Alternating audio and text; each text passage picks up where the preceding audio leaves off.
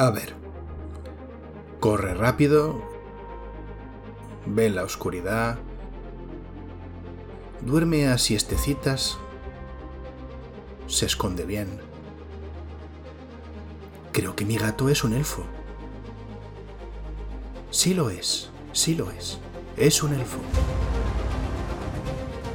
Hola a todo el mundo.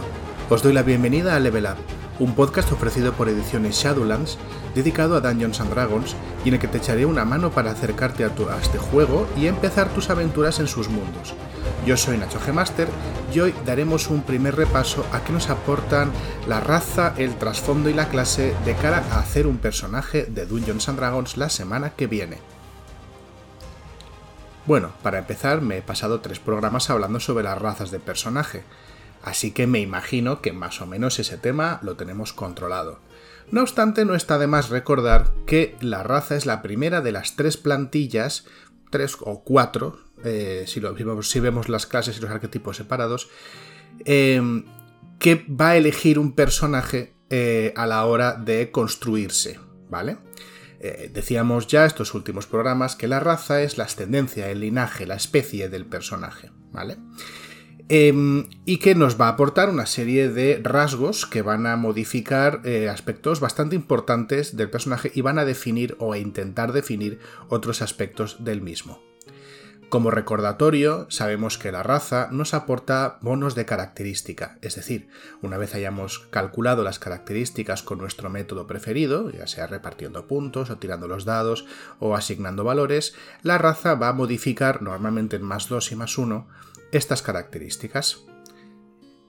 Además de eso, la raza nos va a decir una horquilla de edad de la cual se va a mover nuestro personaje, nos va a recomendar unos alineamientos eh, los que se mueve la cultura eh, a la que pertenece la raza del personaje, que como sabemos, mm, o como ya he dicho, opinado más bien, es una orientación, ¿vale? Es una manera de decirte cuál es el alineamiento predominante en esa cultura y yo te animo personalmente a no ajustarte solamente a eso, dado que el alineamiento al final es una cuestión personal que depende de tus inclinaciones y de tus actos. Y también nos da eh, una serie de idiomas que nuestro personaje conoce por pertenecer a esa raza, asumiendo que se ha criado o que ha vivido o ha recibido ese impacto cultural que está asociado a la raza, cosa que también te animo a cambiar si no tiene sentido para tu personaje.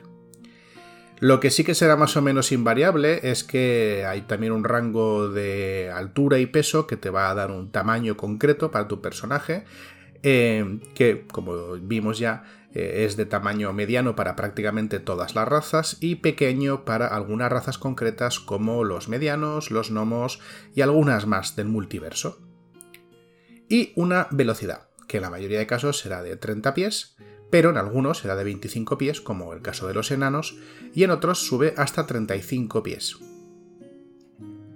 Además de esto, las razas nos dan una serie de rasgos raciales que pueden estar referidas al físico del personaje, como la visión en la oscuridad que tiene pues, pues un montón de razas, o místicos y mágicos como la capacidad de los elfos para resistir la magia de hechizo, o incluso culturales, como es el entrenamiento de combate que tienen los enanos, que les permite usar muchos tipos de arma distinto solo por haberse eh, criado en ese tipo de ambiente eh, constantemente bajo asedio de criaturas subterráneas. Pero es que además la raza nos da en muchas ocasiones una subraza, que son variantes dentro de una raza, muchas veces divididas por detalles culturales, como pasa con los enanos, y otras veces verdaderos linajes dentro de la raza con poderes místicos o físicos que los distinguen, como es el caso de los gnomos o los elfos. Estos beneficios se apilarán con los de la raza normal, no voy a volver a hablar de las razas eh, individuales mm, porque, bueno, pues nos hemos tirado un montón de tiempo haciéndolo. Así que si tienes más interés sobre saber qué razas encontramos en el manual del jugador y eh, saber también qué razas podemos encontrar en otras publicaciones para Dungeons and Dragons, te recomiendo escucharte los tres capítulos anteriores. Vamos a pasar a otra cosa. Vamos a pasar al trasfondo. El trasfondo es la segunda de las plantillas que el, jugador debe escoger para su personaje. Así como la raza te hablaba de dónde vienes, ¿vale? Tu origen biológico y mágico, el trasfondo explica qué es lo que has estado haciendo antes de lanzarte a los caminos y convertirte en un aventurero. Habla un poco de la ocupación anterior y el telón de fondo de su pasado. Además de darnos un marco para empezar a pensar en qué ha estado haciendo nuestro personaje de importancia antes de empezar a ser aventurero, también nos ofrece una serie de cuestiones mecánicas. Eh, algunas de ellas, pues, son. pasa un poco como con la raza, ¿no? Son eh, variables, pero otras eh, son más o menos fijas. En todo caso, Dungeons and Dragons entiende que el trasfondo es algo que debe ser maleable y te permite variar bastante dentro de los trasfondos o incluso acordar con tu Dungeon Master eh, un trasfondo completamente distinto si es que los que encuentras en el manual del jugador y otras publicaciones que tiene el juego no te convencen. ¿Y qué aporta el trasfondo? Bueno, pues la mayoría de trasfondos, por no decir, no, todos, todos los trasfondos, te proporcionan competencia con dos habilidades y habitualmente te dan dos competencias adicionales, que pueden estar divididas entre idiomas, herramientas, vehículos, juegos, etc. No sé si hay algún trasfondo que no cumple con esto, pero suele ser la norma. Además de ello, el trasfondo te otorga una serie de eh, objetos de equipo que son especiales o especializados, mejor dicho, para el trasfondo. Si un trasfondo de erudito, pues te dará útiles de escritura, mientras que un trasfondo, por ejemplo, de, yo qué sé, de noble, ¿vale? Te dará ropas eh, caras y finas. Y eh, alrededor de 15 piezas de oro para empezar tus andaduras. Algunos trasfondos dan más y algunos dan menos. Los trasfondos también dan un rasgo de trasfondo. Es una eh, aptitud narrativa que normalmente no tiene efectos numéricos, no te va a dar un bonificador a ninguna tirada, pero puede darte ventajas muy, muy importantes, bastante jugosas. Eh, así, por ejemplo, cuando eh, si acabas escogiendo el trasfondo criminal, este rasgo de trasfondo te permite eh, tener contactos o sacarlos a, relucir entre las clases bajas o los bajos fondos de una ciudad fin y al cabo eres un criminal, es posible que tengas contactos aquí y allá. Un huérfano conoce muy bien la ciudad y puede moverse mucho más rápido por ella, dado que se ha criado en la calle. Y los eruditos saben dónde buscar conocimiento incluso aunque ellos mismos no tengan la respuesta. Como verás, estos rasgos narrativos pueden parecer poco potentes, pero pueden darle la vuelta a una eh, partida, porque te permite manipular hasta cierto punto elementos que no tienen que ver con tiradas, sino que tienen que ver con la narración. Y eso es realmente interesante, porque pueden también ser una ventaja importante para el Dungeon Master a la hora de hilar cosas.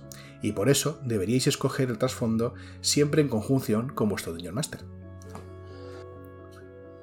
Por último, y como ya vimos, cada trasfondo eh, te da una serie de tablas donde hay eh, rasgos sugeridos de características de personalidad. E insisto en que son sugerencias. Como verás, cada uno de estos trasfondos, y como ya vimos en su momento, eh, te permite hacer una serie de tiradas para escogerlo al azar o bien escogerlo directamente entre las opciones que te propone cada tabla. Pero esto no son más que sugerencias, insisto. Si hay algún tipo de idea que puedas tener al respecto de este, esta parte del personaje y encaja, bueno, pues llévala a cabo. O lee lo que ponen las tablas e inspírate en ellas para crear tus, propios, eh, tus propias características de personalidad. Al fin y al cabo, acordaos que el personaje es vuestro, va a ser vuestro avatar y va a ser también el compañero que os va a eh, acompañar por esta aventura de Dungeons and Dragons, al menos durante unos cuantos niveles. Bueno, esperemos que no muera antes, evidentemente, eh, porque todo puede pasar, esto es la aventura, al fin y al cabo. Así que hacedlo lo más mm, fiel a lo que tenéis en la cabeza. ¿De acuerdo? Los trasfondos, como veis, son unas mecánicas, son un rasgo eh, muy interesante que permite perfilar bien al personaje, pero precisamente porque lo que buscan es perfilarlo bien, tienen esta flexibilidad. No tengáis miedo en variar los trasfondos, en preguntar a vuestro Dungeon Master sobre qué posibilidades tenéis para cambiar las cosas. Lo importante es que vuestro personaje sea como vosotros pensabais que es. La tercera y la cuarta plantilla de personaje tienen que ver con la clase del mismo. Ya hemos dicho anteriormente que la clase es la opción más importante que el personaje va a escoger, porque se trata de una serie de características y de habilidades distribuidas a lo largo de una, progresión, por así decirlo, que van a marcar no solamente el concepto de personaje, porque literalmente la clase de personaje es el tipo de personaje que, vas a llevar. Es decir, en este sentido, clase de personaje no es clase media, alta, baja, o es eh, nobleza, clero, burguesía y proletariado. No, no. Estamos hablando del tipo de personaje que vas a llevar. Em, y por tanto van a marcar muchísimo el tipo de eh, capacidades que vas a desarrollar y el acercamiento que vas a tener con respecto a las distintas partes de la aventura. Es lo que se suele decir, ¿verdad? Que cuando uno tiene un martillo, todos los problemas parecen clavos. Bueno, pues cuando uno es un bárbaro con una gran hacha, pues ya te puedes imaginar cómo acaba la cosa. A lonchas, normalmente. Normalmente. Ya veremos que el bárbaro no es tan unidireccional como parece al principio. El caso es que la clase eh, sigue siendo una... Bueno, para mí es la, decisión más importante que vas a tomar eh, porque va a marcar la manera en que vas a jugar eh, tu personaje. Cada una de las 12, en realidad 13 clases que nos ofrece Dungeons and Dragons da una serie de puntos buenos y una serie de puntos un poco menos buenos, dado que habrá aspectos de la aventura en el que tu personaje pues quizá no destaque por otro lado, eh, vemos que la clase nos aporta una cantidad significativa de elementos mecánicos, ¿de acuerdo? Vemos que en primer lugar la clase nos aporta un dado de golpe que va a marcar por tanto la progresión de puntos de golpe de nuestro personaje y por tanto también va a marcar eh, cómo de resistente es este personaje a la hora de meterse en líos y sufrir daños te darás cuenta de que las clases más orientadas a la magia tienen dados de golpe más bajos y las clases orientadas al combate tienen dados de golpe más altos. La mayoría de clases tienen dados de 8, pero los hechiceros y los magos tienen dados de 6, mientras que los exploradores, los paladines, los guerreros tienen dados de 10 y los bárbaros tienen dados de 12, son los más duros. De una manera muy parecida, las clases también van a marcar la competencia con armas y armaduras que tiene el personaje. Es cierto que algunos otros rasgos, especialmente la raza, también van a influir en esto. Os recuerdo que, por ejemplo, los enanos de las montañas ganaban competencia con armaduras y todos los elfos ganan competencia con armas de una u otra manera. Sin embargo, va a ser la clase la que marque la gran mayoría de competencias con arma y armadura. Como pasaba con el dado de golpe, algunas de estas clases tienen eh, una selección que le permite afrontar el combate con más garantías. No es ninguna sorpresa saber que los eh, personajes orientados a la lucha tienen eh, mayor capacidad de elección, pueden usar armaduras más pesadas y por tanto que protegen más, aunque les hace posiblemente más lentos y pueden escoger entre más armas que causen más daño o tengan efectos eh, interesantes para el combate, mientras que cuanto menos eh, orientada está la clase al combate, su selección de armas y de armaduras es más pobre. De nuevo, son los hechiceros y los magos los que se llevan la peor parte de todo esto, con una selección de armas realmente, pues eso, pobre, y eh, que no pueden llevar armaduras en absoluto.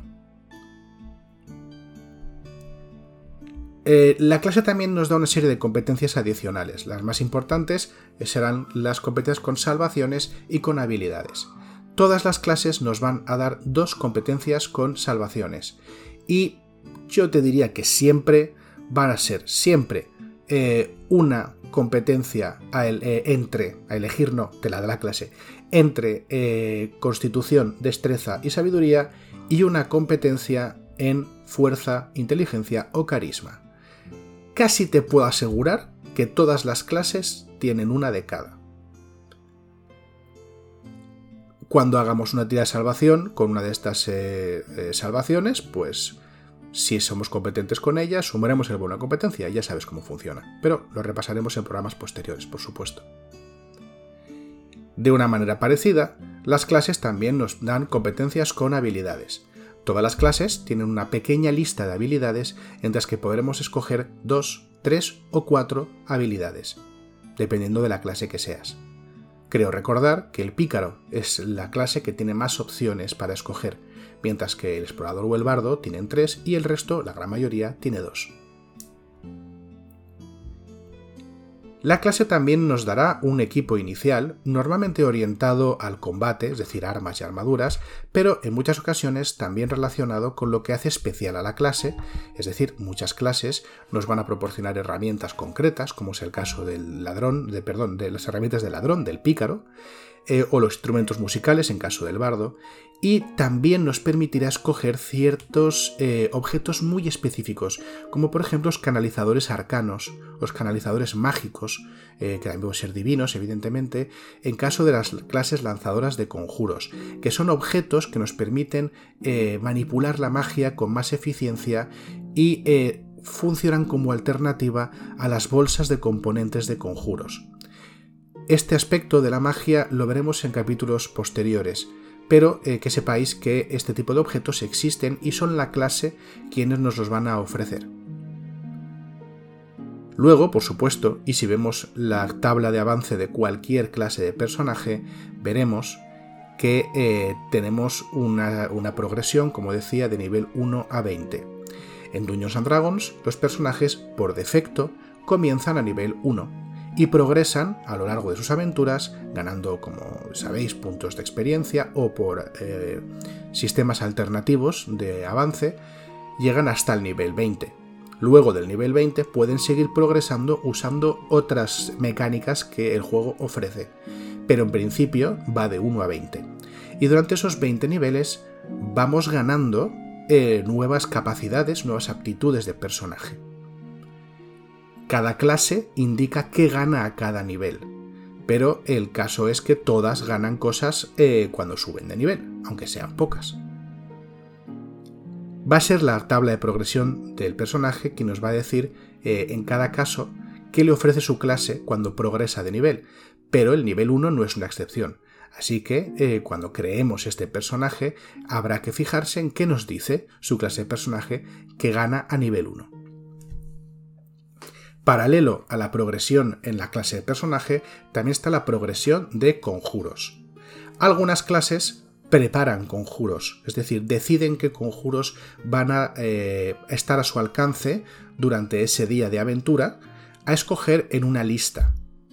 Normalmente será la lista de la misma clase, otras veces, en caso de los magos, por ejemplo, se tratará de una lista más reducida que proviene de su libro de conjuros. En otros casos, los personajes van a tener una cantidad limitada de conjuros conocidos eh, que han elegido previamente de esa lista de clase, y no necesitarán prepararlos, sino que estarán siempre preparados, mm, perdiendo eh, versatilidad, pero ganando inmediatez. En todo caso, la cantidad de conjuros conocidos, preparados o conocidos y preparados lo marca la tabla de clase, y de la misma manera, la tabla de clase marca cuántos conjuros de cada nivel puede lanzar el personaje antes de realizar un nuevo descanso largo y recuperar sus energías. Como sucedía con la progresión de, los rasgos de clase, la progresión de conjuros también nos dirá eh, con cuánta magia dispone, eh, de cuánta magia dispone, mejor dicho, el personaje a nivel 1. Tendremos que tomar nota de esto y apuntar nuestra hoja de personaje, como veremos en el siguiente capítulo. Atado a la progresión de clase, también tendremos una serie de subidas de característica. Normalmente todas las clases tienen una subida de característica a nivel 4, 8, 12, 16 y 19, aunque algunas clases, específicamente el pícaro y el guerrero, tienen más. Cuando tengas la oportunidad de subir una característica a estos niveles, puedes decidir entre sumar un más 2 a una característica sumar un más uno a dos características o si estáis usando esta regla, porque es una regla opcional, usar, eh, perdón, adquirir una dote. Como ya lo he dicho en alguna ocasión, las dotes son habilidades especiales que permiten al personaje adquirir rasgos fuera de la progresión normal de su clase. Por último, debemos hablar de los arquetipos eh, cómo estas especializaciones dentro de las clases. A lo largo de las publicaciones de Dungeons and quinta edición, eh, se, han, bueno, se han sacado docenas, literalmente docenas de eh, arquetipos, ¿de acuerdo? Es rara la clase que tiene menos de cuatro arquetipos y algunas mm, llegan a la decena bien contada. Los arquetipos son especializaciones de la clase del personaje. Algunos de estos arquetipos se centran en que el personaje haga cosas mucho mejor de lo que ya las hacía, dentro de las limitaciones de la clase. Por ejemplo, el druida de la luna permite que eh, el druida eh, pues aumente su capacidad para cambiar de forma y transformarse en animales o en otros seres de la naturaleza. El bárbaro Berserker eh, pues es un bárbaro cuya furia es más potente y le concede beneficios adicionales. Sin embargo, algunos arquetipos amplían las cosas que puede hacer el personaje moviéndolo por direcciones en las que antes no estaba. Por ejemplo, el caballero arcano es un tipo de guerrero eh, que además gana la capacidad de lanzar conjuros como si fuese un mago. A la inversa, el mago hoja cantante, creo que se ha traducido como hoja cantante en castellano, es un mago que gana competencias marciales y es más que capaz de defenderse en combate cuerpo a cuerpo.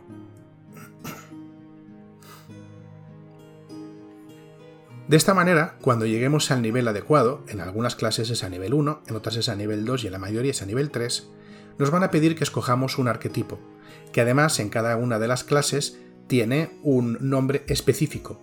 Por ejemplo, para los bárbaros son sendas primordiales, pero para los bardos son colegios.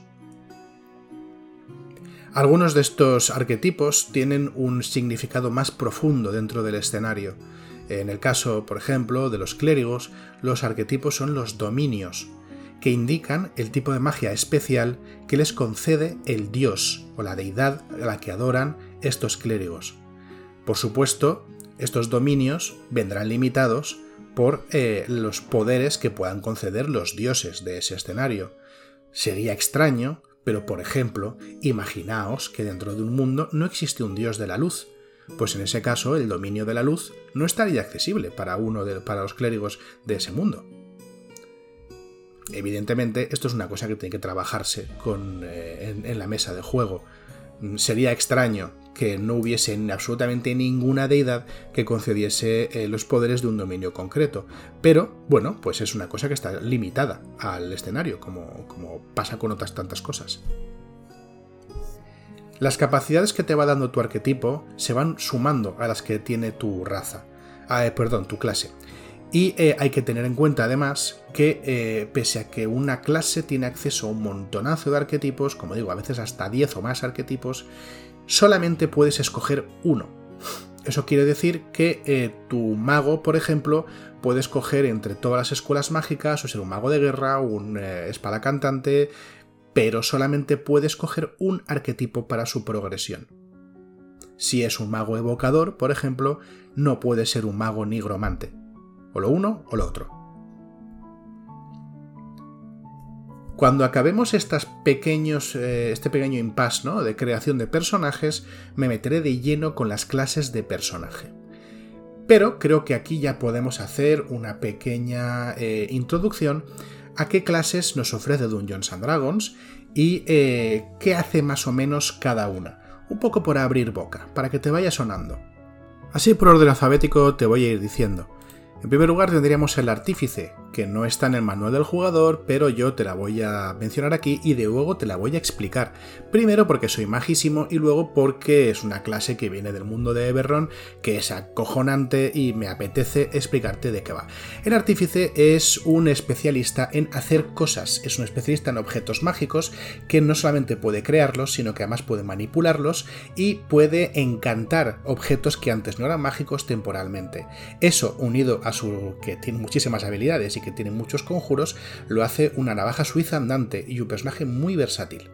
Luego tenemos el bárbaro, un combatiente que se sume en un trance, eh, un arrebato de furia u otro tipo de, pues eso, de estado de conciencia, donde puede dar pues unos golpes más escalofriantes y aguantar un daño aterrador.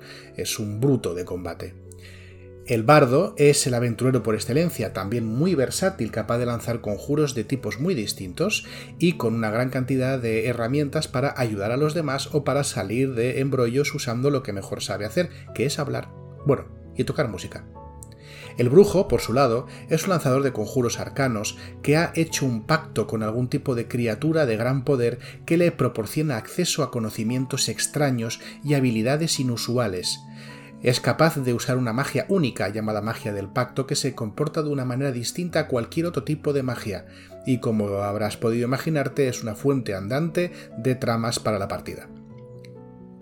Luego tenemos al clérigo. Los clérigos son adoradores de las deidades de los mundos de Dungeons and Dragons. Eh, bueno, de deidades o de principios divinos, porque hay algunos dioses muy raros por ahí fuera, que canalizan el poder de estos dioses para obrar milagros en la tierra. Los druidas hacen algo muy parecido, pero en vez de canalizar el poder de los dioses, canalizan el poder de la mismísima naturaleza, lo que les permite canalizar esta fuerza para manipular los elementos hasta cierto punto y también otras cualidades como por ejemplo cambiar de forma. Encontramos también a los exploradores, que son combatientes, que de una manera parecida a los druidas pueden canalizar el poder natural, pero combinándolo con la pericia de las armas y con las habilidades de quien ha estado en zonas salvajes muy a menudo. Los guerreros son eh, maestros de la batalla, son especialistas en armas y armaduras, personajes que se han centrado en ser lo mejor posibles usando un tipo o un estilo de combate. Si lo que quieres es un personaje que se desenvuelva bien en combate, eh, yo te recomiendo un guerrero. Por otro lado, los monjes son eh, combatientes que usan una especie de trance personal y canalizan una energía primordial llamada ki para hacer cosas espectaculares, acciones que ninguna otra persona podría llevar a cabo, como caminar por las paredes, dar saltos imposibles o eh, aturdir con un golpe de la mano. Son excelentes combatientes sin armas. Los hechiceros son lanzadores de conjuros arcanos que tienen la magia en sus propias venas, y la manejan de una forma intuitiva, ya sea por un capricho del destino, por tener influencia de otro plano de existencia o porque en su línea familiar hay alguna criatura con gran poder mágico, como por ejemplo un dragón. Por otro lado, tenemos a los magos, que son un poco lo contrario de los, hechiceros, ¿no? Son eh, personajes que han recibido poderes mágicos a través del el estudio, el estudio perdón, y la especialización, de manera que todos los magos son maestros y eruditos mágicos, pero además se especializan en un campo de estudio concreto como un académico normal lo haría con su especialidad. Los paladines son guerreros blindados que han, eh, se han dedicado cuerpo y alma a un principio, a un ideal, eh, y han jurado defender esos principios. Este juramento es tan intenso para el paladín que le concede la capacidad de obrar pequeños milagros como si fuese un clérigo. Y además puede convocar esta fuerza interior para eh, volverse todavía más duro y ser un adversario terrible en combate. Por último, los pícaros son individuos astutos y rápidos que, tanto dentro como fuera de combate, se basan en el oportunismo y en la velocidad. Suelen ser también personajes muy versátiles, aunque normalmente se dedicarán a sus honestas labores del latrocinio, y eh, además de eso en combate son famosos por su terrible ataque furtivo, un golpe que asestan a enemigos que están desprevenidos o que no pueden defenderse bien y que hace un daño escalofriante con esta pequeña muestra de lo que te viene en los siguientes episodios. Una vez acabemos, como te digo, eh, de crear nuestro primer personaje de Dungeons and Dragons, te dejo eh, esperando que todo esto te haya resultado de utilidad y citándote aquí la semana que viene porque vamos por fin a hacer un personaje de Dungeons and Dragons.